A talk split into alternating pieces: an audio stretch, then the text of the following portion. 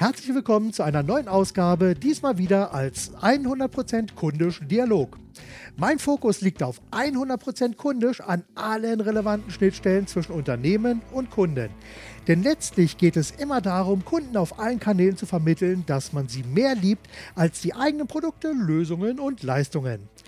Da gibt es eine ganze Menge Schnittstellen und durch meine Netzwerktätigkeit, Podcasts, Vorträge, Publikationen und so weiter komme ich immer wieder mit spannenden Menschen zusammen. Und heute habe ich wieder einen ganz tollen Gesprächspartner, nämlich Michael Langheinrich. Sein Thema Willenskraft, wenn Aufgeben keine Alternative ist. Und auf seinem T-Shirt schreit einem gleich ein großes Fuck you entgegen. Und lassen wir uns einfach mal herausfinden, was alles dahinter steckt. Michael, bist du da? Ja, grüß dich, Marc. Hier ist der Michael. Wunderbar. Hallo. Hi. Ja, ein großes Fuck you auf dem T-Shirt schreit ein auf einer Publikation, die man überall kaufen kann, in Bahnhofspassagen, nicht in den dunklen Ecken, sondern in der direkten Ausstellung und in Buchhandlungen schreit einem so etwas entgegen.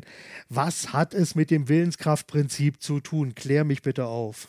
Ja, das ist ja, das ist ja genau andersrum entstanden. Also dieses äh, Foto mit dem Fuck T-Shirt, das ist äh, in Berlin bei den Hochfotografen entstanden. Das war eins von vielen Fotos und ich hatte die einfach mal so machen lassen, um dann mal aktuelle Fotos für die Homepage zu haben oder mal für irgendwelche Geschichten in meinem Business zu haben. Und äh, kurze Zeit später äh, kam das dann mit dem Buch und äh, die hatten gesagt, ob ich mal ein paar anständige Bilder von mir habe. Und da hatte ich unter anderem dieses äh, Bild geschickt mit diesem Fuck You T-Shirt, den verschränkten Armen. Und da hat der Verlag sofort entschieden, hat gesagt, genau das ist es, genau das Foto wollen wir hier ja. auf dem Cover haben. Also ich habe da jetzt gar nicht so die Verknüpfung äh, gewünscht oder gewollt und ja. die haben das halt recht äh, passend gefunden. Ich habe aber natürlich auch äh, kontroverse äh, Meinungen da äh, anhören müssen. Ich habe auch eine Dame, die mal gesagt hat, Mensch, äh, so ein Buch würde ich nie kaufen, wo jemand vorne abgebildet ja. ist, der so ein T-Shirt trägt. Also das ist sehr ambivalent und die Menschen, die sind da unterschiedliche Meinung, aber wahrscheinlich ist ja. das auch so ein äh, kleines Erfolgskonzept, dass man da erstmal so ein bisschen ja. polarisiert und provoziert. Natürlich. Ich sag mal, ähm, ich benutze ja immer wieder gerne das Wort, trenne die Interessenten von Uninteressenten.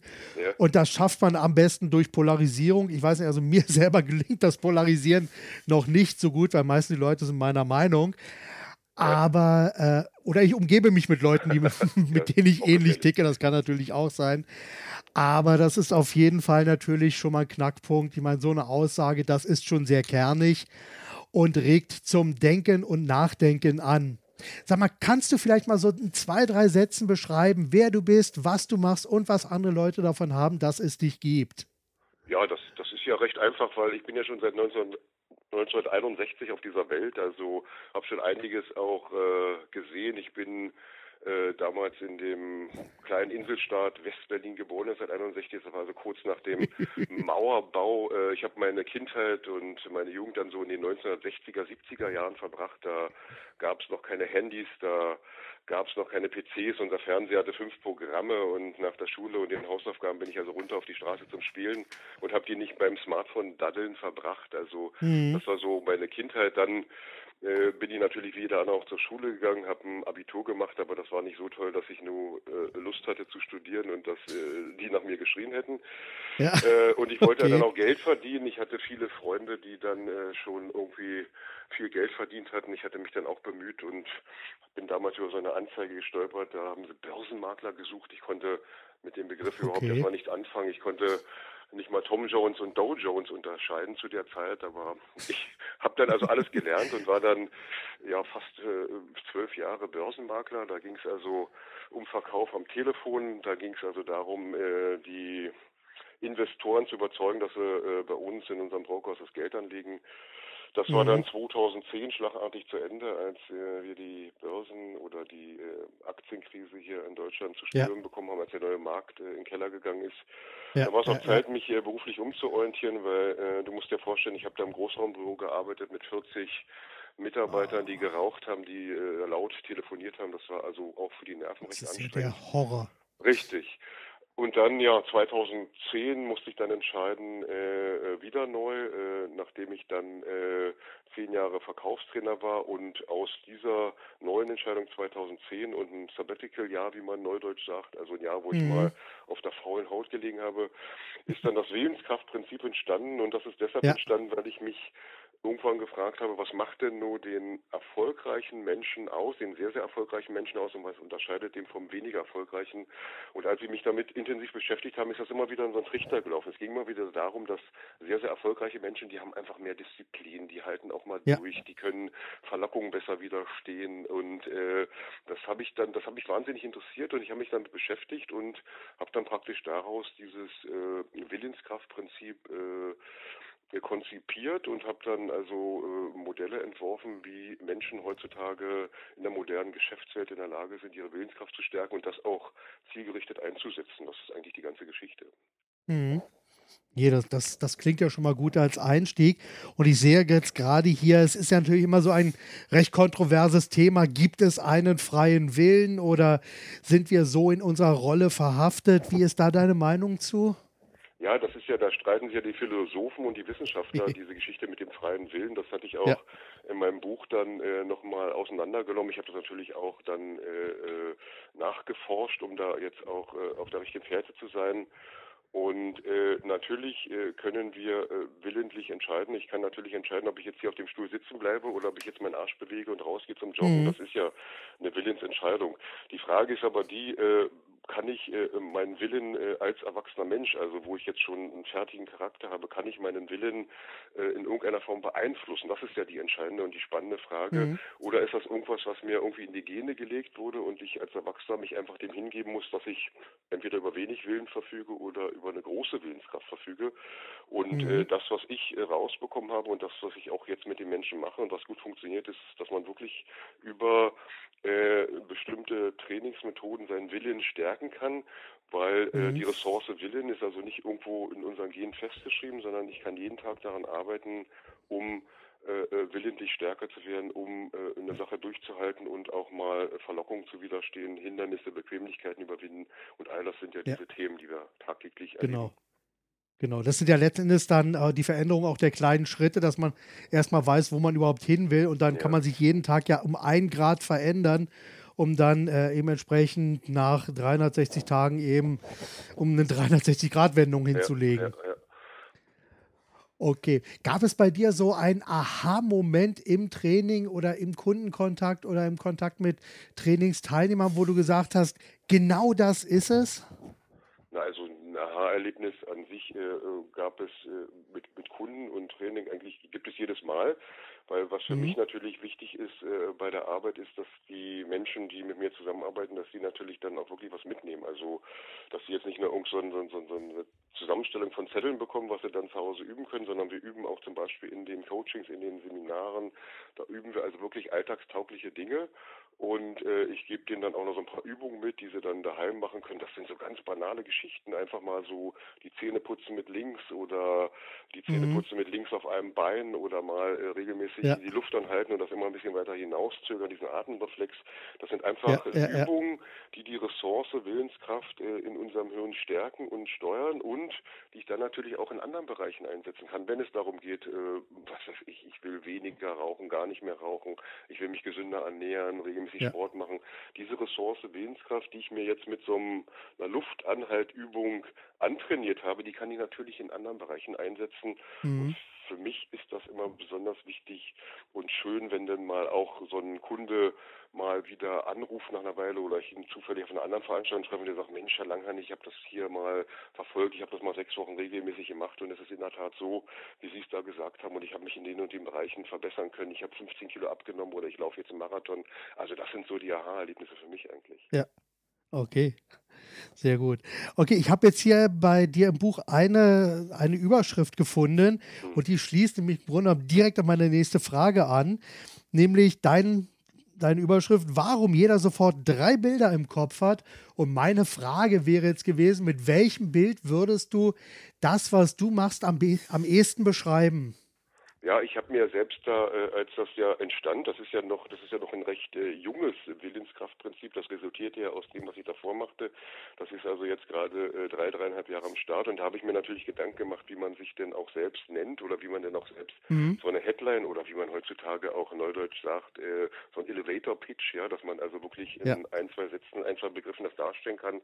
Und das, was es am meisten trifft und das finde ich sehr passend, ist zum einen äh, Mobilisierer, also ich nenne mich dann auch Mobilisierer, weil ich Menschen mobilisiere, einfach mhm. mal entsprechend äh, Dinge zu entscheiden, Dinge durchzuhalten und willentlich zu verändern. Das ist ja eine Form vom Mobilisieren und ja. dass sie dann eben in der Lage sind, auch wirklich willensstark und zielkonsequent ihre Ideen, ihre Wünsche und ihre Ziele ungebremst zu verwirklichen. Also das ist so, so Mobilisierer, das wäre so ein Begriff, wo ich mhm. äh, sagen könnte, das sollte mal hängen bleiben, wenn man mir begegnet. Ja sozusagen so das typische, so, was würde am liebsten auf deinem Grabstein stehen? ja, Mobilisierer, Realisator oder irgendwas in der Richtung oder weil diese ganzen Begriffe, die damit irgendwie verknüpft werden, so Selbstmanagement, ja. Experte und so, das ist ja alles dermaßen abgegriffen durch ja, die das ist bla bla. Äh, Coaching- und Seminarszene. Ja. Also wenn ich mich heute Selbstmanagement-Experte bezeichne, dann fangen die alle an zu gähnen. Äh, ja. Und vielleicht so ein Mobilisierer, da bleibt er mal eher hängen, aber das weiß ja. ich natürlich auch nicht. Da müssten dann die fragen, die äh, sich da äh, mit meiner Person auseinandersetzen. Ja. Ja, das ist, das ist genau das Interessante, weil bei mir, ich sag mal, ich bezeichne mich ja gerne als Fokusveränderer, ja. aber da ist es genau andersherum entstanden, weil das wurde mir letztendlich von meinen Seminarteilnehmern äh, zugetragen, ja. weil ich habe sie immer wieder gefragt, so dem Motto, was siehst du in mir und, mhm. und so und was mache ich für dich und so und da waren immer wieder Aussagen wie, ich sehe mein Unternehmen durch das, was ich heute erlebt habe, aus einem komplett neuen Blickwinkel, mhm. aus einem komplett neuen Fokus, so habe ich das noch nie gesehen mhm. und so ist dann über drei, vier, fünf Jahre hinweg ist dann daraus der Fokusveränderer entstanden. Mhm. Und ich finde, wir haben ja so eine, so eine Expertenschwemme heutzutage, Absolut. dass sich jeder als Experte für dies und jenes etc. bezeichnet. Aber letzten Endes ist das so, so das Typische, was ja gerne propagiert wird. Sei erstmal etwas, mit Luft befüllen kannst du das dann später immer noch. Wobei das Bild natürlich mit Luft befüllen ist auch ja. schon schön ist, fällt mir dabei ja, auf. Ja. Aber ich, ich denke, du weißt, was ich meine. Das ist eben einfach, da ist eben viel heiße Luft auch dabei, ja. weil hier wirklich dann auch äh, leider, muss ich sagen, viele Menschen unterwegs sind, die von Tuten und Blasen keine Ahnung haben, erstmal eine riesen Fahne hochhalten, einen riesen Bohai machen und letztendlich ist dann nichts dahinter. Ja, das ist natürlich schon so, dass äh, viele, die äh, mal ein dickes Buch am Wochenende gelesen haben, sich ja. dann äh, in der kommenden Woche als Experte für bezeichnen. Das ist natürlich ja. auffällig. Äh, wobei da äh, ich versuche, Sonderbegriffe äh, zu vermeiden. Also natürlich werde ich, wenn ich äh, von Unternehmen äh, gebucht werde oder irgendeine Veranstaltung angekündigt werde, dann schreiben die natürlich immer rein, der Experte für Willenskraft und der Experte. Aber ich selber ja, ja. versuche den Begriff irgendwo zu umschiffen und dieses Fokus äh, ja. Veränderer, was du äh, da beschrieben hast und für dich beanspruchst, das finde ich ganz passend. Ich habe auch schon gerade äh, ähm, vergangenen Monat hat ein Seminarteilnehmer, dem ich dann wieder mal begegnet bin, der hat gesagt, dass das lebensverändernd war, was er da bei mir erleben durfte. Natürlich könnte ich mich jetzt lebensverändernd Wanderer nennen, aber das wäre natürlich auch wieder so ein bisschen abgestochen äh, ja. und äh, könnte ich mich selbst nicht mit identifizieren. Aber es ist schon so, also wenn jemand sagt, du bist fokusverändernd oder du bist lebensverändernd oder mhm. du hast mich äh, mobilisiert oder durch äh, das, was äh, ich da lernen durfte, äh, konnte ich eine andere Sichtweise auf mein Business oder genau. auf meinen meinen Erfolg bekommen, dann finde ich das schon sehr passend in dieser Richtung. Ja.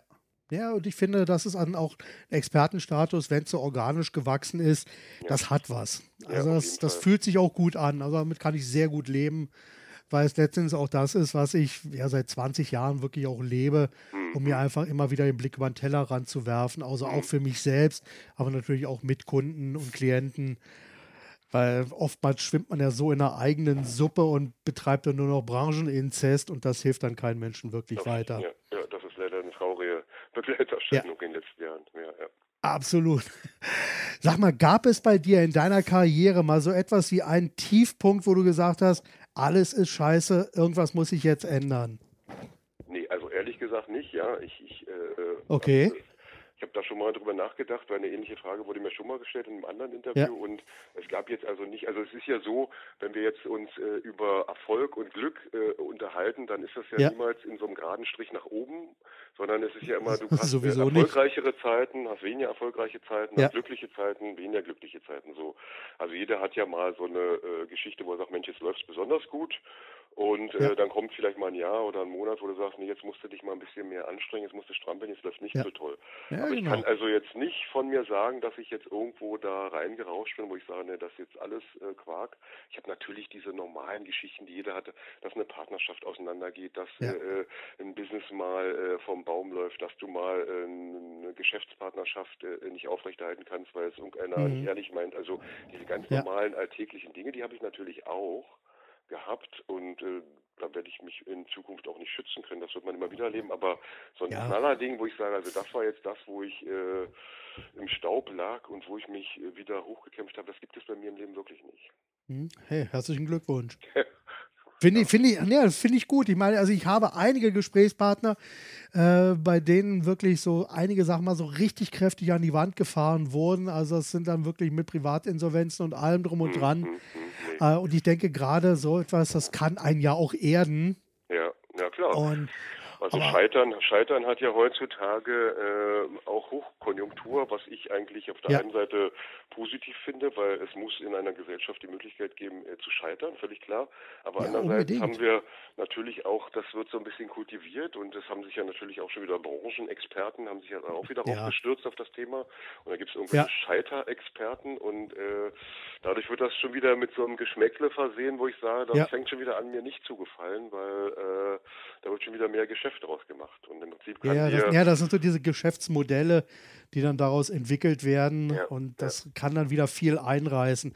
Also ich sag mal gerade auch jetzt im Augenblick das Thema Podcast. Also ich selber habe, lass mich überlegen, seit 94 höre ich Podcasts, hat damals mit dem Disney Podcast angefangen, habe dann irgendwann 97, 8, Quatsch, nicht 97, 98. Äh, 2004 habe ich angefangen, einen Podcast zu hören. So 2007 habe ich meinen ersten Podcast produziert. Äh, und dann gab es dann irgendwann, habe ich das, weil es damals noch technisch relativ schwierig war. Und mittlerweile ist das wieder so, dass äh, Podcast wieder im Aufschwung ist, weil es eben einfach ein sehr bequemes Medium ist, was man wunderbar auch im, im Auto hören kann und was sehr viel Input liefert. Und mittlerweile habe ich so ein bisschen das Gefühl, dass auch hier wieder einige Leute unterwegs sind und hier die nächste große Geschäftsidee äh, wittern, um dann dieses, wie ich finde, wirklich tolles Medium, was mir sehr viel Freude bereitet, wieder totzureiten. Ja, das kann ich nicht so beurteilen, weil ich nicht so tief drin bin wie du, aber das hast Ja. du ja eigentlich überall, wo was äh, äh, hochkommt, wo äh, die Hoffnung ist, dass da jemand mal so ein schnelles Geschäft machen kann oder dann stürzen die sich natürlich rein äh, in die neuen Themen. Weil Ja. letztlich ist ja alles besetzt. Also ich habe ja im Prinzip auch weder Willenskraft noch Selbstdisziplin. Den Begriff kann ich ja für mich nicht deklarieren, den habe ich ja nicht erfunden. Ich kann den natürlich Nein. mit meiner Person verknüpfen und mit meinem Genau. Wissen und mit meiner Sichtweise verknüpfen, aber ich habe es ja deshalb nicht erfunden. Ne? Genau, ja, das wollte ich gerade sagen, aber du kannst ja deine Sichtweise mit einbringen und äh, ich finde, da, da macht es dann das Gesamtpaket. Ja, ja. Na, und es muss natürlich glaubhaft rüberkommen, weil letztlich, Ja. also ich, ich bin natürlich auch ein Mensch, allein schon, weil ich eben auch ein bisschen polarisiere, weil ich ein, äh, eine Persönlichkeit bin, die auch sehr, sehr, sehr stark die Meinung auch nach vorne tut, weil ich auch ein sehr sportlicher Typ bin und weil ich auch 1,85 groß bin und fast 100 Kilo wiege. Also es muss ja auch so Okay. ein bisschen passen äh, mit der Ja. Person, der so ein Thema verkörpert. Oder um das mal jetzt Ja. ganz blöd und, und banal und, und äh, voller Vorurteile auszudrücken, das passt natürlich nicht ein sehr, sehr übergewichtiger Fitnesstrainer. Da werden natürlich alle sagen, na Moment, der soll ja erstmal selber Sport machen, damit er Ja. einigermaßen schlanke Figur hat. Ne? Ja, Also das sind natürlich. so die Dinge, die man im Kopf hat und wenn ich sehe, dass sich hier äh, irgendjemand mit so einem Thema als Experte schimpft und ich begegne dem im realen Ja. Leben und der hat schon so einen laschen Händedruck und weiß eigentlich gar nicht, äh, Ja, wo er ja, hingucken soll, weil er so verlegen ist. Tja, wie soll der mir Körpersprache oder sonst irgendwas beibringen? Ne? Genau, das, das ist natürlich ein Problem. Und ich kann also an meiner Stelle jetzt erstmal sagen, ich meine, wir kennen uns über Facebook. Ich habe über lange Zeit deine Facebook-Posts teilweise mit sehr viel Vergnügen ja, verfolgt. Ich sehe deine Bilder, ich habe dein Buch so, ich habe es zugegebenermaßen nicht komplett gelesen, aber zumindest hier und da angelesen. Ja. Und es gibt ein sehr, sehr schlüssiges Gesamtbild und wir nehmen ja dieses Interview jetzt auf und wir hatten natürlich auch ein kleines Vorgespräch und schon dieses Vorgespräch war se- sehr anregend. Ja, ja. Und ich muss sagen, hier passt wirklich Bild, Text und deine Gesamtbotschaft passt wirklich perfekt, sodass ich sagen kann, ja, das bist du. Ja, ja. du und so das und nicht äh, anders. Ich, das ist mir auch sehr wichtig, wenn ich anderen Menschen begegne. Und du kennst doch vielleicht auch so eine Begegnung, wo du dir vielleicht äh, von der Homepage oder von so einem Buch oder ja. von irgendeinem kurzen Telefonat ein Bild machst und dann begegnest du den Menschen, dass na, irgendwie passt das jetzt aber nicht. Das ist nicht konkret. Ja, ja, ja. Das, äh, das ist so nicht schlüssig, oft. ja. Und Passiert mir oft, ja darum bringt es eigentlich nur was und darum bringt also die ganze, diese ganze, dass man sich verstellt und dass man sich besonders toll da präsentiert und nur die schönen Fotos reinmacht und nur ja, die tollen ja, Texte ja. schreibt. Hey, wir sind alles Menschen, wir, wir machen Rechtschreibfehler, wir verschreiben uns, wir machen mal ein scheiß Posting, wo wir übers Ziel hinausschießen und wir schwitzen und wir müssen auf Klo und jeder macht doch den gleichen Mist, ne? Muss Heidi Klum auch. ja. Genau, das, das ist einfach so. Aber bei manchen scheint diese Erkenntnis noch nicht ganz durchgedrungen zu sein, aber ich habe Hoffnung. Ja, ich auch. Ich habe Hoffnung, aber äh, es wird schwierig, weil ja die Menschen, die jetzt neu in den Markt drängen, die jetzt so äh, vielleicht vor drei, vier Jahren noch unbekannt waren, die werden ja teilweise von den äh, Großen, von den Bekannten werden die ja aufgefangen und das gibt ja heutzutage schon mehr äh, Institute und Trainingsverbände, mhm. die wieder irgendwelche Trainer ausbilden und Train-the-Trainer-Geschichten machen.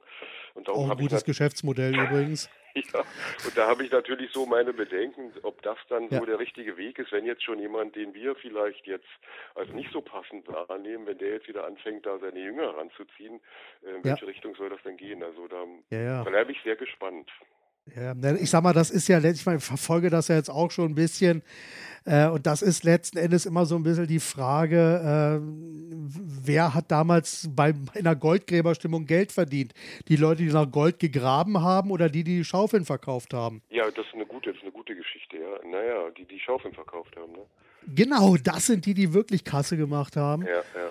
Und äh, von daher, das entdecke ich also immer wieder und ich sag mal, gerade im Internetmarketing, da wird ja wirklich jedes Jahr eine neue Sau durchs Dorf getrieben. Ja, ja. Und das ist etwas, das geht mir einfach nur noch auf den Zeiger. Also ich habe mich da auch wirklich komplett, also ich habe mittlerweile kaum noch irgendwelche Newsletter abonniert, mhm. weil einfach hier immer wieder die gleichen Botschaften von unterschiedlichen Leuten mhm. rübergekommen sind, wo ich gesagt habe, das brauche ich so nicht mehr. Das ja. muss nicht sein.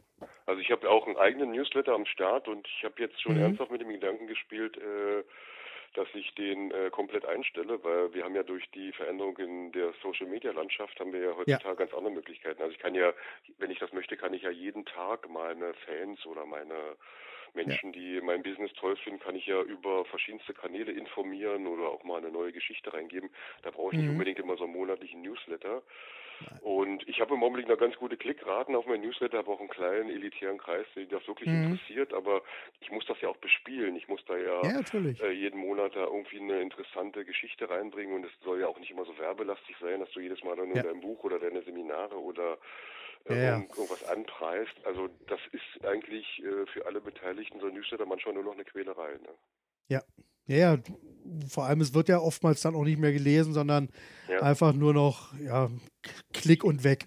Also ich habe eine ganz gute, man kann das ja immer äh, durchsehen, wer ja, genau. wirklich was angeklickt hat und gelesen hat, wie lange die Verweildauer oder weiß ich was. Auf ja. die, das das habe ich, also ich habe wirklich einen kleinen Verteiler, aber äh, mhm. die lesen das auch. Also da sind wirklich ja. natürlich, die jetzt mal äh, im Urlaub sind oder die dann out of order sind eine Weile, aber äh, ein großer Teil, die scheinen das wirklich zu lesen, auch mal durchzuklicken, ach, was hat der Neues da in seinem Blog und so. Mhm. Also, aber über die Masse, glaube ich, das wird schwierig, ne? Da hast du ja, ja absolut. Andere Möglichkeiten. Absolut. Heute. Ja, ja. Also da muss man einfach schon ja auch auf mehreren Kanälen einfach präsent sein. Um einfach anzubieten. Gelesen, äh, lesen ist dann immer noch freiwillig.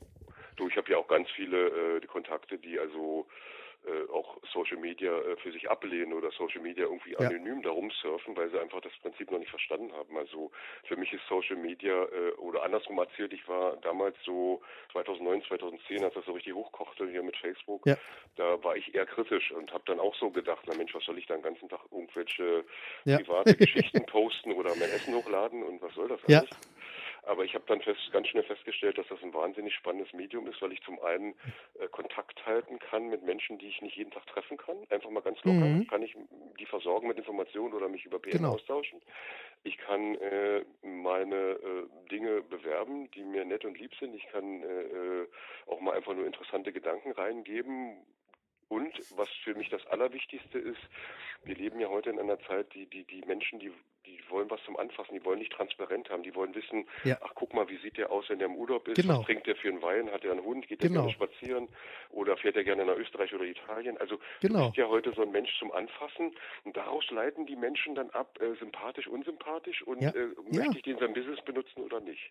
Genau, das hat so viel mit Authentizität zu tun. Ja, ja. Waren das jetzt die richtigen Buchstaben? Ich glaube ja. Ja, so ungefähr eine Reihenfolge. so, unge so ungefähr. Und das ist etwas, das ist mir also, ich bin seit 2010, glaube ich, auch bei Facebook und da habe ich also von Anfang an war das für mich also gleich wichtig, dass man einfach wirklich als Mensch rüberkommt, damit einfach derjenige, der das liest, auch weiß, mit wem habe ich es zu tun. Ja, die und das Transparenz, ist, ne? Das, das, das, genau. Und das ist ja das, was, was viele Menschen scheuen. Ich war gerade neulich wieder auf so einem Seminar, da saßen, weiß ich, 13, 14 Immobilienmakler und da kam das Thema Facebook dann auch irgendwann hoch, weil ich ja natürlich sehr mhm. präsent bin. Und dann wollte ja. der Raimund Wurzel, dann können wir noch ein Foto machen für Facebook. Wer da nicht mit drauf sein will, der kann ja bitte wegbleiben und ja, so. Ja, ja. So, und also diese Geschichte, und da kam irgendwie das Thema Facebook und da waren auch so zwei Damen dabei, die waren so, nein, und dann, äh, ich bin da auch, aber unter falschem Namen und ich will ja dann nicht, dass die Leute wissen, wo ich gerade bin. Und also das ist, das ist völlig am ambivalent so die Meinung auch ja. im Lande und in den verschiedensten Branchen über diese Social Media Geschichten. Ja, ja, ja, ja, ja. Das, ich sag mal, wir müssen uns aber damit abfinden, dass wir einfach Personen des öffentlichen Lebens sind. Ja. Und das ist praktisch jeder, der sich auf Facebook äußert, der muss das wirklich auch verinnerlichen, ja. dass man hier auch ab und zu das liest, was gepostet wird. Ja, das und das ist also etwas, was wir also unserer Tochter auch beigebracht haben. Mhm. Die ist jetzt zwölf, ist auf Instagram viel unterwegs und wenn sie da mhm. Fotos postet, dann sagen wir auch, Mädel, pass bitte auf, was du postet, weil ansonsten kann es sehr schnell nach hinten losgehen, dass du plötzlich irgendwelche Nachrichten von Menschen bekommst, die du nicht haben willst. Ja, ja, genau. Also das ist ja so. die Geschichte. Wir als Erwachsene können das ja steuern oder ja. können dann bewusst sagen, nee, komm hier, den, den äh, schmeiße ich jetzt raus oder da kündige ich dem die Freundschaft oder genau. ich, ich blockiere die Nachrichten von dem, aber für so ein Kind ist das vielleicht verstörend, wenn die da äh, Nachrichten ja, ja, bekommen, die jetzt gar nicht so gewünscht sind. Ne? Ja. Nee, und wir haben ihr das wirklich beigebracht und sie, sie hat das auch sehr gut verstanden und hält sich da auch dran und mhm. fragt dann auch mal, darf ich das, ist das okay? Und dann mhm. schauen wir drauf und sagen, ja, ist okay, mach. Mhm.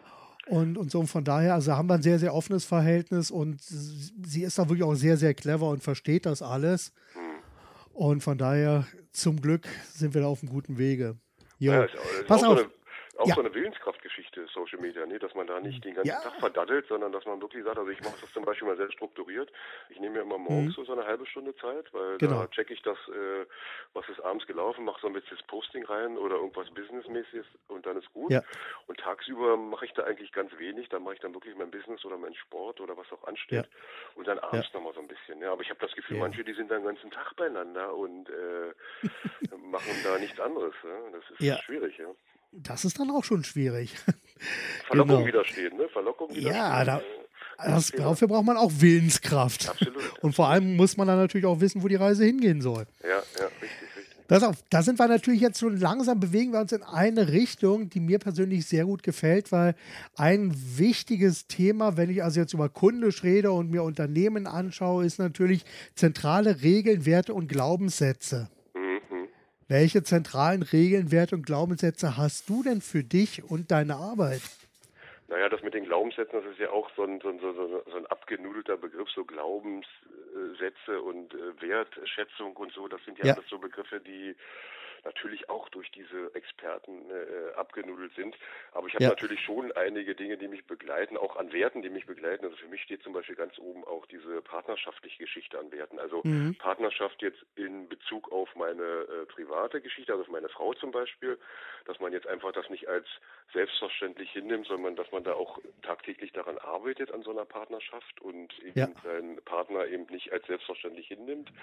Und das Gleiche natürlich auch im äh, Geschäftlichen. Wir hatten ja kurz schon im Vorgespräch darüber gesprochen, dass ja heutzutage wir so eine Tendenz dazu haben, dass die Menschen unzuverlässig sind im Geschäft, dass sie sagen, okay, machen wir und tun wir und wenn es dann wirklich geht, dass sie liefern müssen, dass sie den Rückzieher machen. Also das ist für mich ein ganz wichtiger Wert, dieses Verlässliche als, äh, als Partner im äh, Privatleben und natürlich auch äh, im Geschäftsleben möchte ich als verlässlicher Partner wahrgenommen werden, aber ich äh, beanspruche das auch, dass äh, die Menschen, mit denen ich zu tun habe, dass die das auch mir liefern können.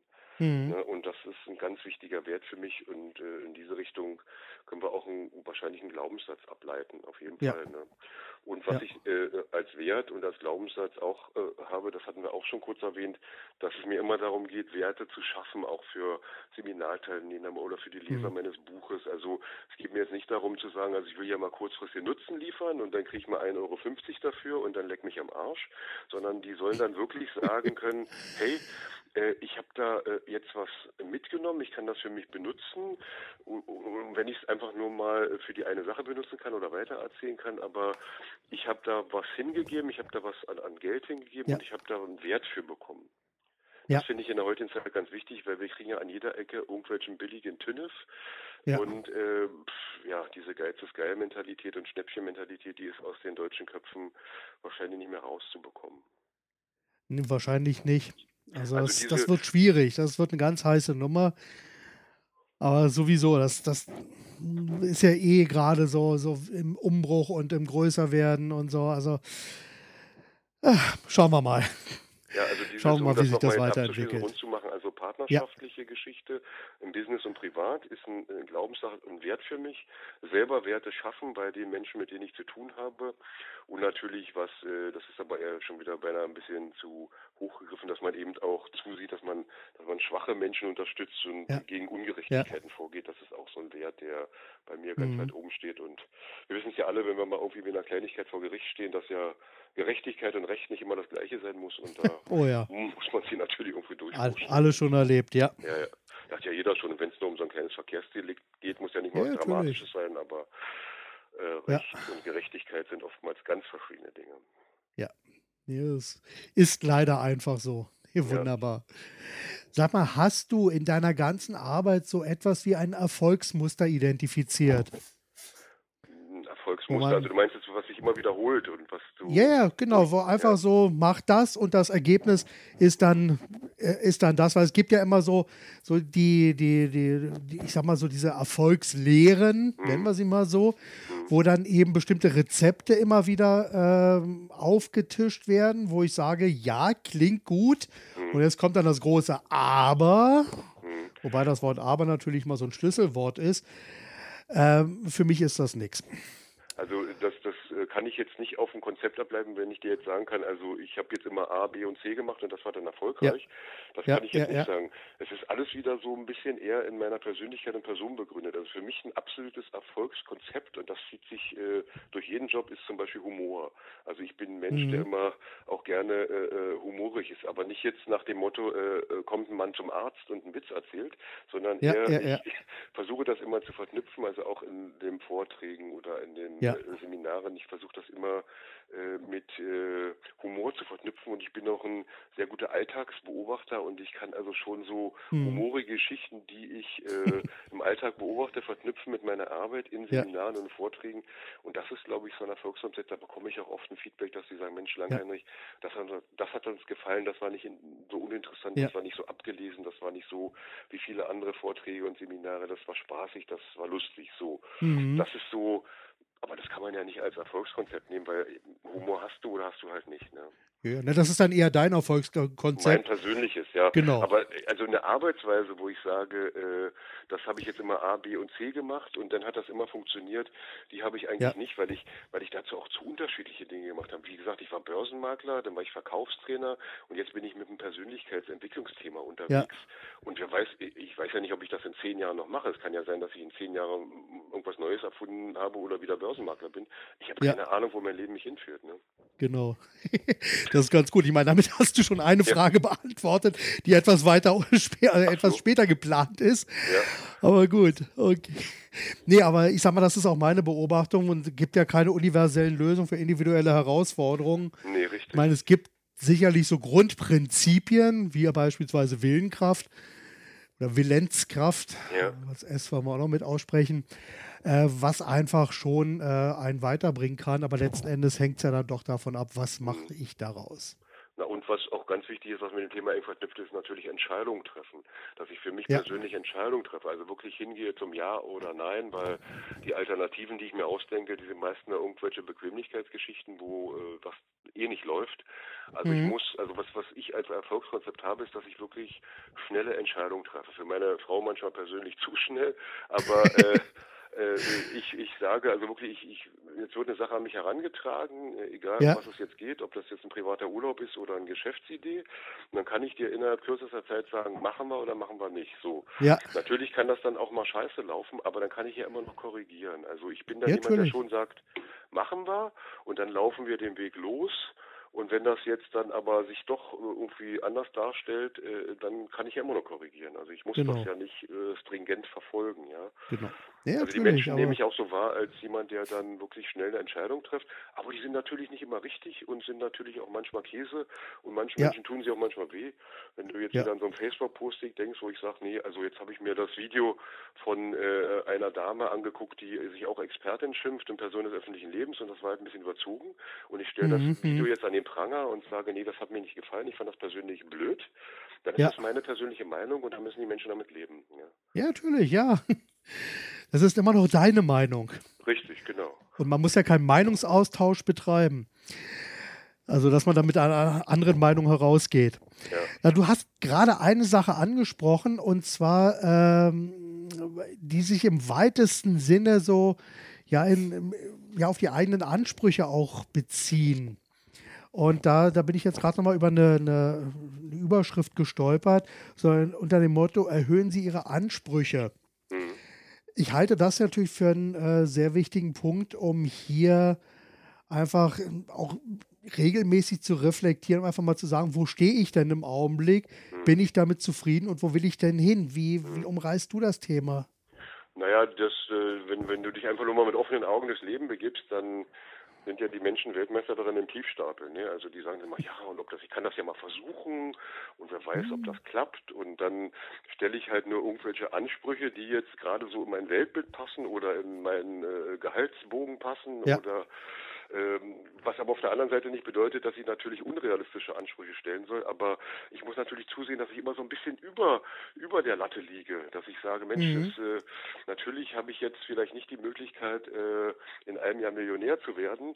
Aber vielleicht habe ich, wenn ich ein bisschen Glück habe und einen bestimmten Beruf ergreife und das mal 10, 25 Jahre äh, erfolgreich umsetze, voller Willenskraft und Selbstdisziplin, ja. vielleicht habe ich dann wirklich mal eine Million auf dem Konto. Also, oder, weißt du, was ich meine? Also einfach mal die Ansprüche Jahren. erhöhen. Ja? Ja. Einfach mal zu sagen, äh, äh, bitte nicht immer in diesem Tiefstapeln, weil ja. was macht denn unser Gehirn? Unser Gehirn, das stellt uns doch nur so viel Energie und so viel Leistung zur Verfügung, was wir ja. in dem Augenblick abfordern. Ne? Ja, genau. Und wenn ich sage, na, ich versuch's mal oder ich schau mal oder ja, kann ja sein, äh, äh, dass ich mir vielleicht irgendwann auch zu tiefe Ziele setze. Das habe ich bestimmt auch schon gemacht. Und dann mhm. ist das für mhm. mich keine Herausforderung. Deshalb ja. habe ich auch so eine Überschrift gewählt und ich habe das in dem Kapitel auch etwas genauer beschrieben als jetzt in den zehn Sätzen. Erhöhe mhm. einfach deine Ansprüche, aber bitte nicht unrealistisch. Ja? ja? Es gibt ja auch diese Spinner, die dann sagen, also hier äh, machst du zwei Monate Network Marketing und dann hast du eine Million auf dem Konto, ja. ist wahrscheinlich ein zu hoher Anspruch. Das ist ein zu hoher Anspruch, natürlich. Aber ich sag mal, da gibt es ja, äh, sagt dir der Begriff Quality Quantifier etwas? Oh, was sind das für ein Begriff? Das hört sich immer ja, an. Das, das ist äh, eine Sache, die hat Tony Robbins auf seinem, einem seiner Hörbücher mal erklärt und die mag ich wirklich total gerne. Das ist so ein Messinstrument. Da geht es einfach darauf auch um sta persönliche Standards setzen und er sagt einfach, äh, nimm dir einfach eine Skala. Er sagt von 1, also von 0 ist neutral, dann bis plus 10 und auf der anderen Seite bis minus 10. Ich sage es lieber bis 9, also lieber eine ungerade Zahl, weil da muss man, äh, kann man nicht nur einfach die bequeme 5 nehmen, ja. sondern auch beim Mittelmaß muss man so ein bisschen eine Entscheidung treffen. Und da geht es dann einfach darum, äh, wenn ich jetzt zum Beispiel sage, wie ist jetzt die Qualität meines Tages? War das eine plus 3, plus 4, eine minus 5 okay. oder so und so weiter? Und dann kannst du einfach sagen, okay, sagen wir, der Tag ist vollkommen blöd gelaufen, nicht so katastrophal, aber ich war unglücklich, sagen wir, es ist eine minus 5. Mhm. Was muss denn passieren, um aus der minus 5 eine minus 3 zu machen. Ach, noch so einen schönen Espresso mit meiner Frau in einem netten Kaffee trinken. Bums, mach das. So, aber dass einem da erstmal hier das Ganze klar gemacht wird und dann der nächste, okay, und was müsste jetzt noch dazu kommen, um daraus eine plus zwei zu machen?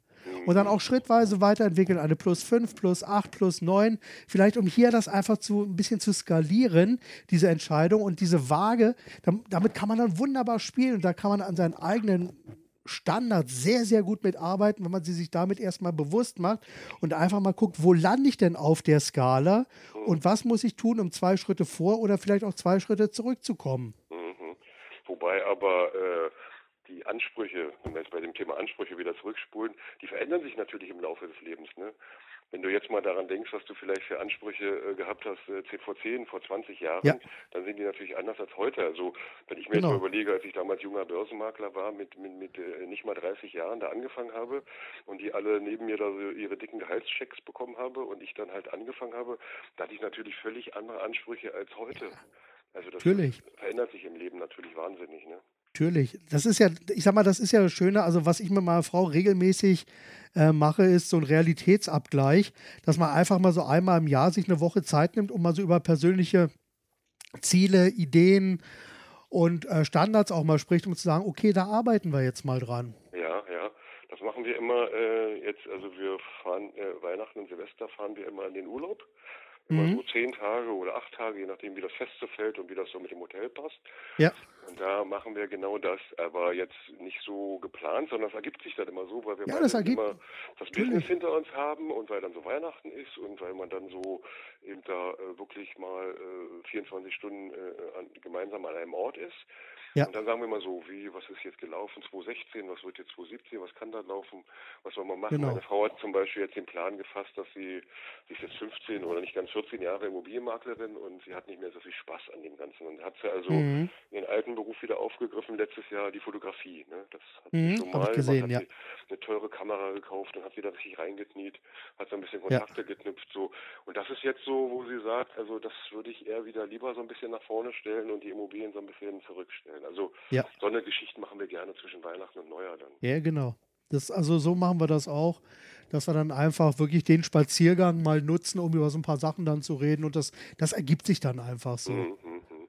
Genau. Sag mal, welche drei Bücher hast du zuletzt gelesen? Zuletzt, also ich lese ja viel, aber ja. ich lese jetzt nicht so strukturiert. Also ich bin jetzt nicht der Leser, der jetzt sagt, äh, so hier ist jetzt das Buch, das habe ich mir jetzt gekauft oder bestellt oder das hat mir jemand geschickt und das lese ich jetzt von ja. vorne bis hinten durch. Also ich bin ein Chaot. Also ich kriege jetzt so ein Buch und fange das an zu lesen und dann ist irgendwas, dann muss ich, weiß ich, da klingelt das Telefon oder ich gehe mit dem Hund und genau. ich habe keinen Bock mehr zu lesen. So, dann packe ich das weg und dann kann es aber sein, dass ich nächsten Tag ein anderes Buch anfange und in dem Buch, was ich zuerst angefangen habe, irgendwie äh, in drei Tagen weiterlese. Und darum liegen bei mhm. mir immer so drei Bücher und ich kann dir auch sagen, was jetzt bei mir liegt. Bei mir liegt jetzt genau. Welche drei Bücher liegen jetzt bei dir? Ein etwas älteres Buch, das heißt Mach's falsch und du machst es richtig. Und zwar ist es die Kunst der paradoxen Lebensführung. Der Autor ist Christian Ankowitsch und äh, ich bin jetzt damit schon fast durch, auf drei Viertel bin ich durch und das finde ich sehr spannend. Und der Ankowitsch sagt, der Autor, der sagt, äh, mhm. du musst bewusst mal Dinge falsch machen, also bewusst mal auch Dinge falsch planen, ja. um auf gedanklich mal auf eine andere Richtung zu kommen und dann gelingt dir vielleicht einiges andere, was du vorher äh, voller Strenge geplant ja. hast und wo du dann verzweifelt bist. Das finde ich sehr genau. spannend. Ja, äh, das zweite schön. Buch, was auf dem Tisch liegt, das habe ich jetzt, glaube ich, schon, da hängt schon so viel, so eine kleinen Zettel hier drin, die ich immer an interessanten Stellen reinklebe. Das habe ich jetzt zum dritten Mal am Wickel. Und zwar okay. etwas, weil es in mein Thema passt. Das ist von Walter Michel. Das ist ein Amerikaner, der hat, das ist hier ins Deutsche übersetzt, das ist der Marshmallow-Test. Das ist ganz bekannt. Das äh, verwenden heute auch schon zig Trainer als Story. Das ist diese Geschichte mit dem Belohnungsaufschub. Also, mhm. wo die mhm. Kinder dann in so einem Test in den 60er oder 70er Jahren damals in Amerika, wurde ja. denen ein Marshmallow auf den, Te auf den Teller gelegt und dann ja. haben sie gesagt, also wenn du jetzt eine halbe Stunde warten kannst äh, Ach, und den nicht isst, ja. dann bekommst du zwei. Und dann ist der Leiter aus dem Raum gegangen und äh, hat dann geschaut, wer dann halt eben standhalten kann, also Belohnungsaufschub, das Thema. Genau. Und das Buch ist so spannend, aber das Buch ist natürlich auch sehr wissenschaftlich geschrieben, so dass es anstrengend ist zu lesen.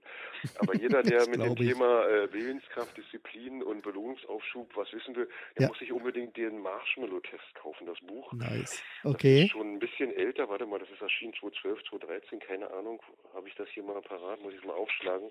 Also das ist jetzt nicht äh, kürzlich erschienen, das ist schon Ach doch, 2015. Erste Auflage 2015, oh. also doch noch gar nicht so alt. Ist wahrscheinlich nur die Übersetzung jetzt 2015 okay. Deutsche. Also der Marshmallow-Test von Walter Michel mit SCH in der Mitte geschrieben. Ja. Und das dritte Buch, was hier liegt, das habe ich gerade erst zugeschickt bekommen. Das ist auch eine Dame, die im gleichen Verlag verlegt wie ich. Das nennt sich Encourage, der Mut zur Veränderung. Ja. Also Veränderung ist ja auch so ein Thema, wo viele unterwegs sind, unter anderem auch hier der Ilja Greschkovic, den ich sehr schätze, der genau. nämlich auch viel zu tun habe und verknüpft bin. Und Veränderung äh, und Mut zur Veränderung ist ja ein breites Thema, wo viele auch aufgesprungen sind, dass du dich persönlich verändern sollst, dass du mhm. dein Business verändern sollst, wie sich Unternehmen ja. verändern können, das erfolgreich ja, ja. Also ich bin gespannt. Ja. Ich habe es äh, gerade mal vom Vorort gelesen. Ich habe es noch nicht mal richtig angefangen. Aber die drei ja. Bücher liegen jetzt bei mir hier auf dem Schreibtisch. Ja, ja ich sag mal, gerade Veränderungen. Also, ich habe jetzt die Bücher erstmal so aufgenommen. Die packe ich dann in die Shownotes mit rein, weil ich finde, das ja. ist ganz, ganz heiße Tipps. Äh, aber gerade Veränderung ist ja ein ganz heißes Thema, womit wir uns wirklich beschäftigen müssen, weil ich sehe das äh, also bei Freunden in meinem Umfeld, da verändert sich gerade beruflich einiges ganz mhm. Und diese ja, digitale Disruption, da hatte ich gerade erst letzte Woche ein Interview, das ist ein Thema, das hat eine enorme Sprengkraft. Mhm. Und hier wird sich in den nächsten 10, 20 Jahren noch so enorm viel verändern. Mhm. Und die Frage ist ja, was wird tatsächlich an Arbeit noch übrig bleiben? Mhm. Ja, das spannendes Thema, die Digitalisierung ja. und die Geschichte, die jetzt vor ein paar Wochen hier neu hochgekommen ist, also dass ja dann auch verschiedene Tätigkeiten halt durch äh, sogenannte Roboter, also durch Maschinen ja, genau. halt ersetzt werden. Also bleibt ein spannendes Thema und ja. äh, wie du richtig sagst, mal sehen, was für uns an Arbeit da noch übrig bleibt. Ja, genau. Und das, und ich sage mal, ich beschäftige mich damit jetzt schon seit, äh, ja, so seit zwei, drei Jahren. Da hat man mich noch für bekloppt erklärt, als ich gesagt mhm. habe, irgendwann wird es so sein, dass eine KI-Lösung äh, den Anwaltsjob übernehmen wird, den Steuerberater übernehmen wird, den Arzt mhm. übernehmen wird. Also im Grunde genommen, alle wissensbasierenden Jobs werden durch KI-Lösungen nach und nach ersetzt. Der Mensch mhm. verschwindet natürlich nicht ganz, aber so im, ich sag mal, Beratungsprozess mhm. werden 80 Prozent vorweg durch eine KI-Lösung geklärt, dann kommt ein kleiner 5-Prozent-Block, der von einem Menschen geklärt wird und die restlichen äh, 15 Prozent wird dann wieder durch irgendwelche elektronischen Medien geklärt werden. Und die Frage ist, wo stehe ich dann als Berater in der Mitte? Und wie gesagt, alles, was wissensbasierend ist, äh, da wird es eng, da wird es verdammt eng. Mhm. Aber das ist natürlich da, eine erschreckende Entwicklung. Ne? Also wenn wir das mal ja. so weiterspinnen, den Faden, dann finde ich das sehr erschreckend, weil wir haben ja jetzt schon also Geschichten, ja. die uns schon alltäglich auf den Sender gehen, wenn du nur mal daran denkst, wenn du bei deinem äh, Telefonanbieter anrufst, weil du irgendein Problem hast mit deiner Telefon- oder Internetleitung, ja. dann yeah. landest du in irgendeinem Callcenter und da landest mhm. du meistens bei irgendeinem Mitarbeiter, der sich vielleicht gar nicht so gut auskennt, weil er eben nur im Callcenter arbeitet. Das heißt, der mhm. muss sich sowieso wieder weiter verbinden mit einer Fachabteilung. Wenn du ja. jetzt in der Fachabteilung gelandet bist, dann kannst du die ganze Geschichte nochmal von vorne erzählen, die du dem Callcenter-Mitarbeiter schon erzählt hast. Ja. Und der sagt dann am Ende wieder, ach Mensch, das ist ja doch ein besonderer Fall, da muss ich mich mal mit meinem Bereichsleiter abstimmen, ich rufe sie gleich zurück. So. Und dann hast du Super. Äh, mit der Warteschleife und mit diesen beiden Gesprächen, die ich geschildert habe, hast du jetzt schon mal 30 Minuten verbracht und eigentlich noch kein Ergebnis. Ja. Ja. ja. Wenn du dann was außer der, außer dem Normalen hast, außer der Norm hast, dann äh, wird es äh, generell recht schwierig und das ist das große Problem, ja. dass Unternehmen immer nur so Normen schaffen aus der Vergangenheit. Also Fälle, die gewesen ja. sind, sind irgendwann mhm. mal eine Norm und können abgearbeitet werden. Und kommst du mit irgendeinem einer Geschichte außerhalb dieser Norm, außerhalb dieser Erfahrungswerte des Unternehmens, dann ist ja der Mensch wieder gefordert. Da muss ja der Mensch genau. äh, individuelle Lösungen bieten und da sehe ich die größte Gefahr eigentlich drin. Ja, ja, das, das wird eine ganz heiße Nummer. Also, ja, aber diese solche Gespräche kenne ich auch. Ja, natürlich, die hat ja jeder schon mitgemacht. Also ja. ob Telefonanbieter oder äh, große Unternehmen, das kann dir ja heute keiner mehr äh, direkt. Ja. Also du rufst ja nirgendwo an und da ist ein Mensch dran, der sich auskennt, ja. der die richtige Stelle ist und der dir sofort ja. die Frage innerhalb der nächsten fünf Minuten beantwortet. Das erlebst du ja, das gibt es ja nicht. Hm, ja, wobei, ich muss da einschränkend sagen, ich meine, ich habe ein sehr ambivalentes Verhältnis zur Telekom. Ja. Also ich bin froh, dass ich jetzt meinen Telekom-Vertrag los bin. Ja weil ich mich da über den Tisch gezogen fühle. Ja. Und ich hatte äh, in den letzten zwei Jahren so den ein oder anderen Fall mit der Telekom, wo ich gesagt habe, Leute, hier brauche ich mal eure Hilfe. Ja. Und ich habe E-Mail geschrieben, hat es zwei Tage gedauert, Telefonanruf äh, war auch doof gewesen, aber über die Webseite also über nicht über die Webseite, über Facebook, Ja. da Telekom hilft, habe ich immer am schnellsten und am besten Hilfe bekommen. Also nur mal so als Ja. kleinen Tipp am Rande. Also das funktioniert sehr, sehr gut. Okay, okay. Naja, aber du hast ja schon, weißt du, also es ist ja auch so, wenn du bist irgendwo im Hotel oder bist irgendwo im Ja. Mediamarkt oder sonst wo, also du hast ja in den seltensten Fällen, hast du ja sofort, äh, wenn du ein Problem hast oder eine sehr individuelle Frage hast, hast du ja in den Ja. seltensten Fällen eine Lösung. Das hängt aber auch damit zusammen, weil natürlich Produkte und Dienstleistungen so umfangreich geworden sind und so Mhm. kompliziert auch teilweise geworden sind, das kann man ja vom gar keinem Menschen mehr verlangen, dass Ja. der dir das sofort beantworten kann. Ja, natürlich. Und dann hängst du da in so einer Informationsschleife und letztlich ist doch alles recht unbefriedigend. Ne? Ja, ja, ja. Das, ich sag mal, geht mir so, ich habe seit drei Jahren keine Entscheidung getroffen, wie es jetzt mit so einem Soundsystem hier im Haus ausgehen wird. Ja, Weil bei dem einen, da fehlt mir das, beim anderen fehlt mir das und funktioniert das alles zusammen, dann finde ich im Netz nichts. Ich treffe da keine Entscheidung, lass es einfach sein. Teufel, ich sag nur Teufel. Äh, Ja. Ich habe äh, ich hab das zwar nicht jetzt fürs Haus, also wir haben das immer nur in jedem Raum einzeln, aber Mhm. Teufel ist zum einen qualitativ eine hochwertige Firma, also die Ja. Boxen jetzt, und Ja. äh, die bieten auch Systemberatung an und die äh, nageln dir auch, wenn du es willst, ein individuelles System zusammen für dein Haus. Ja. Ah, Also mal okay. fernab dieser äh, ganzen Bose-Geschichten und was man eben so Ja, ja, kennt, ja, ja. Äh, Teufel, also die heißt wie, wie, wie, wie Ja. der Teufel, wie der Satan. Ja, ja, ich, äh, Teufel kenne ich, habe ich ein paar Kopfhörer von. Ja, und da musst du mal auf die Homepage switchen und da hast du äh, individuelle das ist diese- Systeme. Diese Raumfeldanlage oder so heißt es, glaube ich. Und ich habe hier laufen auch ganz normal eben äh, ähm, die ganze Anlage halt im Wohnzimmer mit so einem Surround-System und bla und Ja. weiß nicht, was da alles. Nice. Und das Klingt gut. läuft richtig gut. Äh, ist Preis-Leistungsverhältnis für mich völlig in Ordnung. Ist jetzt Ja. Kein Billiganbieter, aber ist jetzt auch nicht überkandidelt. Also Ja, aber machen sie okay. machen recht ordentlich. Ja, musst du dich mal äh, beschäftigen. Ja. Die, die, und das Interessante für dich könnte sein, dass die individuelle Systeme auch entwickeln, wenn du sagst, ich will das und so haben, ich will in der ersten Etage das haben und unten soll das so laufen und im Badezimmer ja, ja. soll das ein bisschen leiser laufen. Also ich glaube, das können die alles lösen. Das klingt schon mal gut. Ja, ja. Super.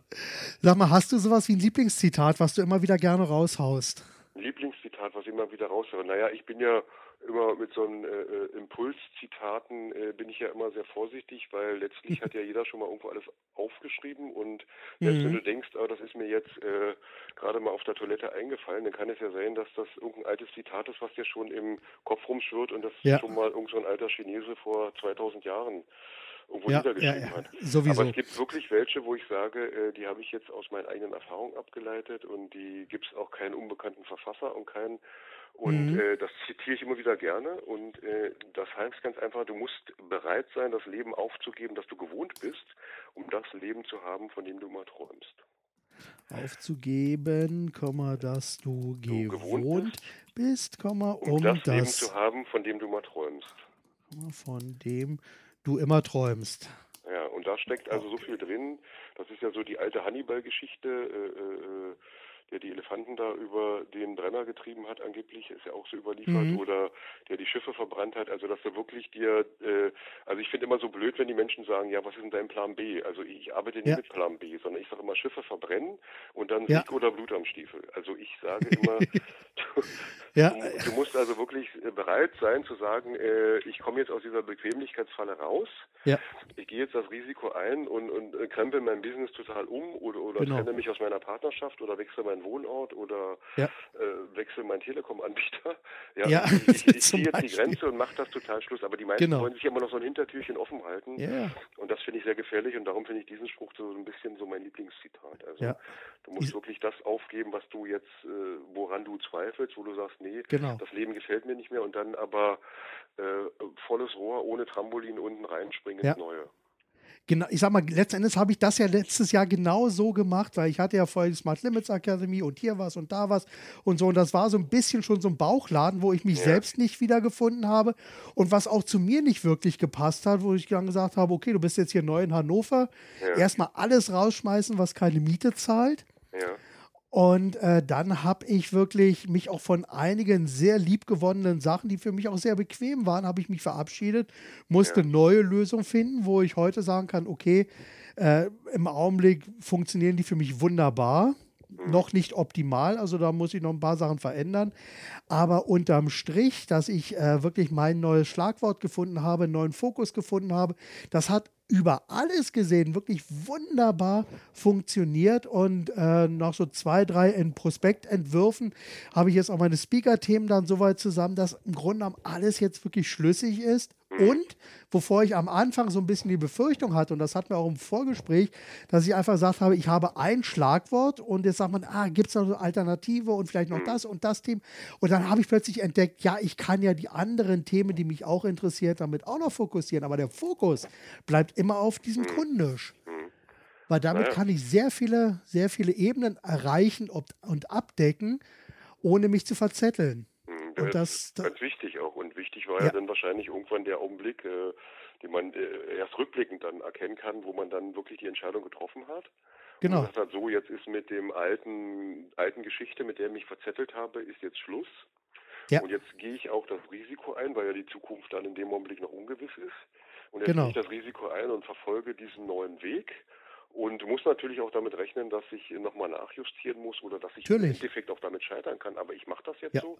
Und diese Entscheidung, das ist, das knüpft dann wieder ein bisschen an die Frage von vorhin dann mit der Entscheidung, knüpft das wieder an, dass du bereit sein musst, das Leben aufzugeben, das du gewohnt bist, mhm, genau. um das Leben zu haben, von dem du immer träumst. Das ist so mein, genau. mein Zitat, wo ich sage, das gebe ich gerne Menschen mit. Und das äh, ist auch mal auf meinem Mist gewachsen. Ja, wunderbar. Das ist ein wirklich sehr, sehr schönes Zitat.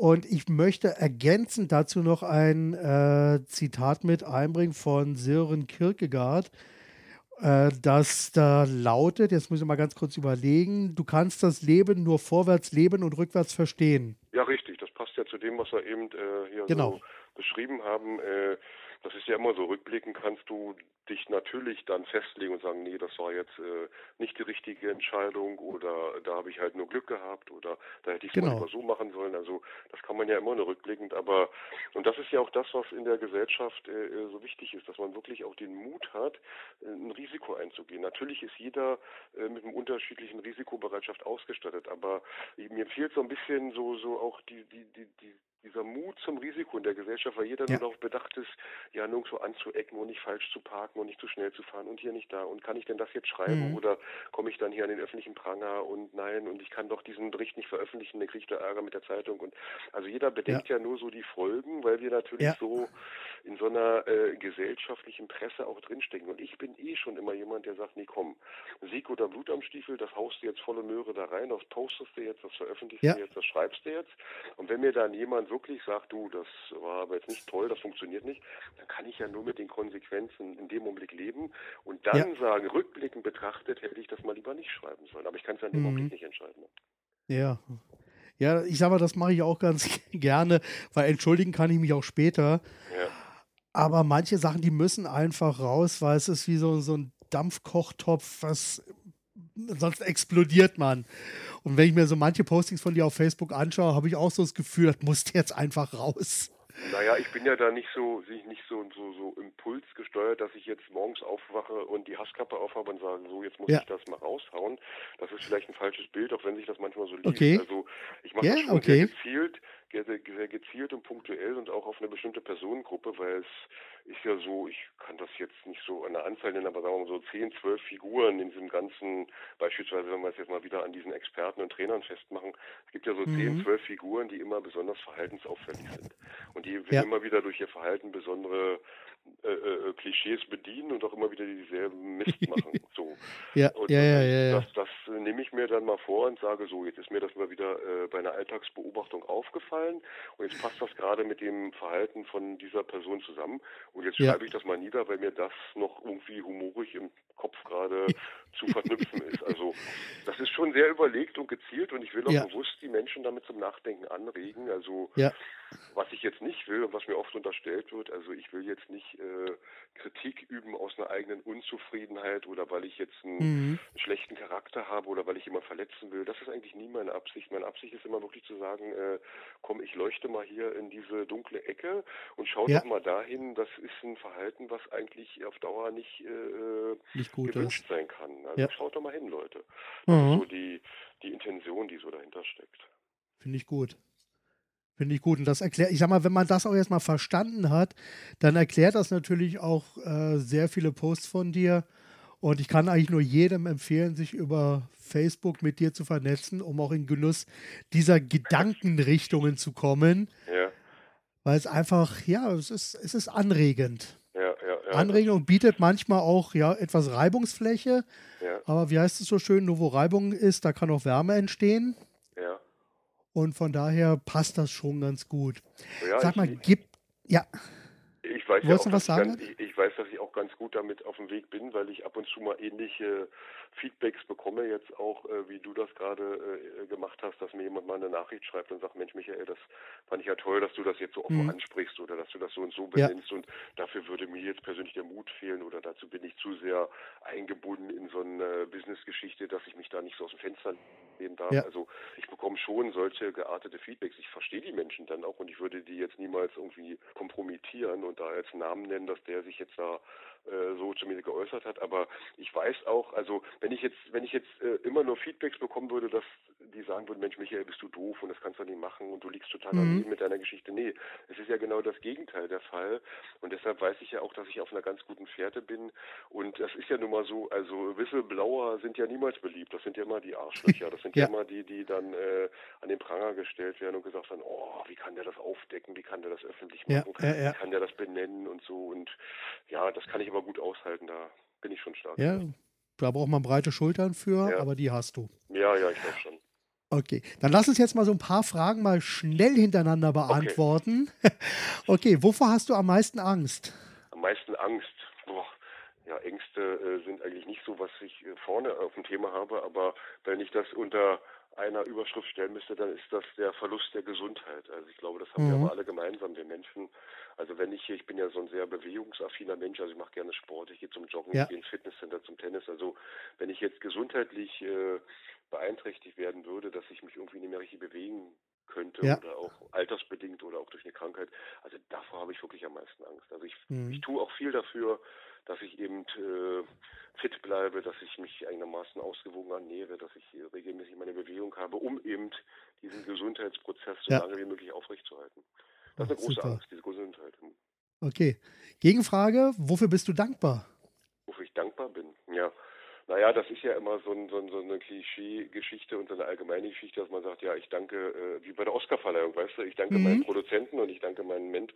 Nee, aber richtig dankbar bin ich eigentlich wirklich äh, für eine Sache und zwar meinen Eltern. Ich habe ja damals als Kind immer das Gefühl gehabt, dass ich sehr streng erzogen wurde. Wir hatten ja 60er, 70er Jahre, das Ja. erwähnte ich ja schon und da lief das ja ein bisschen anders als heute.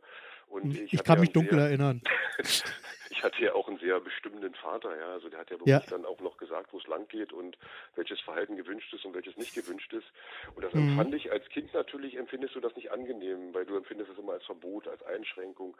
Aber rückblickend betrachtet bin ich meinen Eltern dankbar, dass sie mich so erzogen haben, wie sie mich erzogen Ja. haben, denn genau das prägt ja heute äh, das, was ich tue, dass ich eben Ja. auch wirklich mich disziplinieren kann, dass ich eben äh, Verlockungen besser widerstehen kann, dass ich eben dieses Mhm. Sportprogramm verfolge, dass ich mich vernünftig ernähre, dass ich auf meine Gesundheit achte. Also dieses disziplinierte Verhalten, was mir meine Eltern beigebracht haben, dafür bin ich dankbar.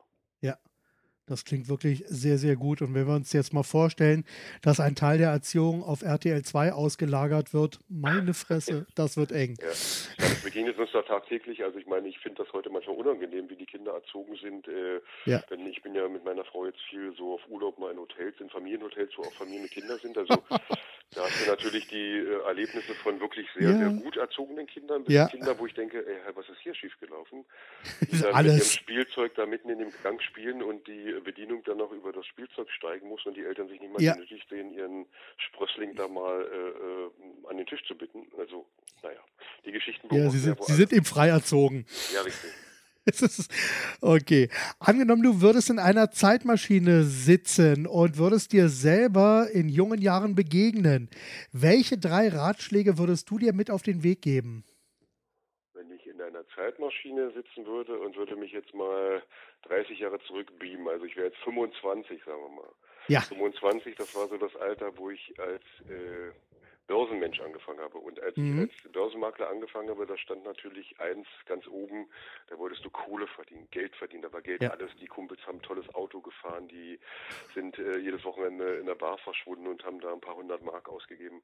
Ja. Da war Geld natürlich so wichtig. Und wenn ich heute in dieser Zeitmaschine zurückrasen würde, dann würde ich sagen, Michael, Geld ist nicht alles. Schau mal bitte ja. auf die Werte, die dahinter stellen, weil Geld ist ja. im Prinzip ja nur bedrucktes Papier und ein Stück Papier ohne eigenen Wert. Ja. Und würde vielleicht heute auch ein bisschen intelligentere Sachen mit dem Geld, was ich damals wirklich, ich habe damals sehr viel Geld verdient und auch sehr viel Scheiße damit gemacht. Und mhm. äh, ich würde das heute in dieser Zeitmaschinengeschichte mich selber dazu anhalten, vernünftiger damit umzugehen ja. Werte zu schaffen. Vielleicht hätte ich da ja. schon mal den Draht haben müssen, mir mal die eine oder andere Immobilie zu kaufen oder, mhm. ähm, wie man immer so schön sagt, mal was zurückzulegen. Und äh, das habe ich halt zu der Zeit nicht gemacht. Das habe ich ja später gemacht. Ja. Und jetzt mal ganz ehrlich, würdest du auf diesen Ratschlag hören, wenn da so, so rückwirkend betrachtet? Also wenn ich mir den selber gebe und ich sehe mich da heute so, ja. mit, so mit leicht graumeliertem Haar und gegenüber sitzt der Michael Langhani mit 25 und der würde mit seiner Persönlichkeit in der Form auf mich einwirken und könnte mir das auch vernünftig erklären, dann ja? würde ich vielleicht sogar darauf hören. Super, das klingt gut. Okay, dann ähm, wo kann man dich mal live sehen, live hören? Wo kann man mehr über dich erfahren? Also live sehen kann man mich immer hier im Grunewald beim Joggen. okay. oder zu Hause im Büro oder immer schön um äh, Schlachtensee rum. Also es ist ja so, dass ich, ich äh, äh lebe ja zu äh, 80, 90 Prozent von äh, Unternehmensgeschichten. Also ich habe zum Beispiel nächstes mhm. Jahr wieder eine größere Geschichte in Österreich, wo mich ein Unternehmen jetzt für sechs Vorträge gebucht hat. Also mhm. da verschwinde ich in den Unternehmen und da ist das jetzt nicht ja. öffentlich zugänglich, sondern nur für den Unternehmen. Ich habe natürlich ja. eine eigene äh, offene Seminarreihe für einen kleinen Kreis mit einem Tagesseminar und mhm. ich habe jetzt auch für äh, für Menschen, die es nun mal äh, kurzfristig erleben wollen, habe ich so eine Art Speed-Training, das geht nur über drei Stunden. Das habe ich mhm. jetzt im Sommer äh, oder im Herbst, äh, habe ich das mal so ins Leben gerufen, weil die Menschen gesagt haben, Mensch, wir haben jetzt äh, gar keine Lust und Zeit, so viel Geld auszugeben den ganzen Tag. Gibt es nicht irgendwie mal so eine kurze Geschichte öffentlich und so. Und darum gibt es dieses Speed-Training, da gibt es das Buch dazu, das ist für kleines Geld. Und da tingle ich jetzt ab äh, nächstes Jahr durch äh, verschiedene Städte. Das fängt, glaube ich, jetzt an mit äh, Berlin, München, Hamburg und das ist mhm. auf meiner Homepage auch einzusehen. Da okay. kann also jeder mal auch wirklich teilnehmen. Ansonsten einfach äh, schauen auf meiner Homepage und immer aktuelle Termine. Genau. Aber in der Regel verschwinde ich halt in den Unternehmen, weil ich nirgendwo bei diesen ja. äh, großen Agenturen gelistet bin und auch nicht äh, dort auf diesen üblichen Veranstaltungen zu sehen bin. Ja, ja, das es geht, geht, mir ähnlich, weil ich werde immer mal wieder nach einem Video gefragt, was von mir jetzt mal aufgenommen ist, so als Speaker, wo ich sage, äh, ist bei Unternehmen und das ist da immer etwas schwierig, ja. weil ich ja. teilweise viele Unternehmen habe, die damit sehr, sehr kleinlich sind und die darf ja. ich auch nicht auf meinen Werbeunterlagen nennen, weil die schlicht und ergreifend ähm, ja da, da einfach Angst haben, dass die Konkurrenz beobachtet das und leitet mhm. daraus wieder irgendwas ab. Ähm, ist schon, ist schon schwierig, so eine Situation.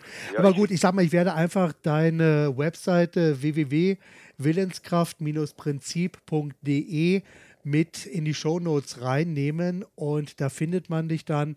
Bei ja, Google findet man Sonder, dich sowieso. Gibt es auch eine Sonderunterseite Termine und da sind genau. jetzt alle öffentlichen Termine eigentlich gelistet, also vom Tagesseminar bis ja, zu diesen Speed-Trainings.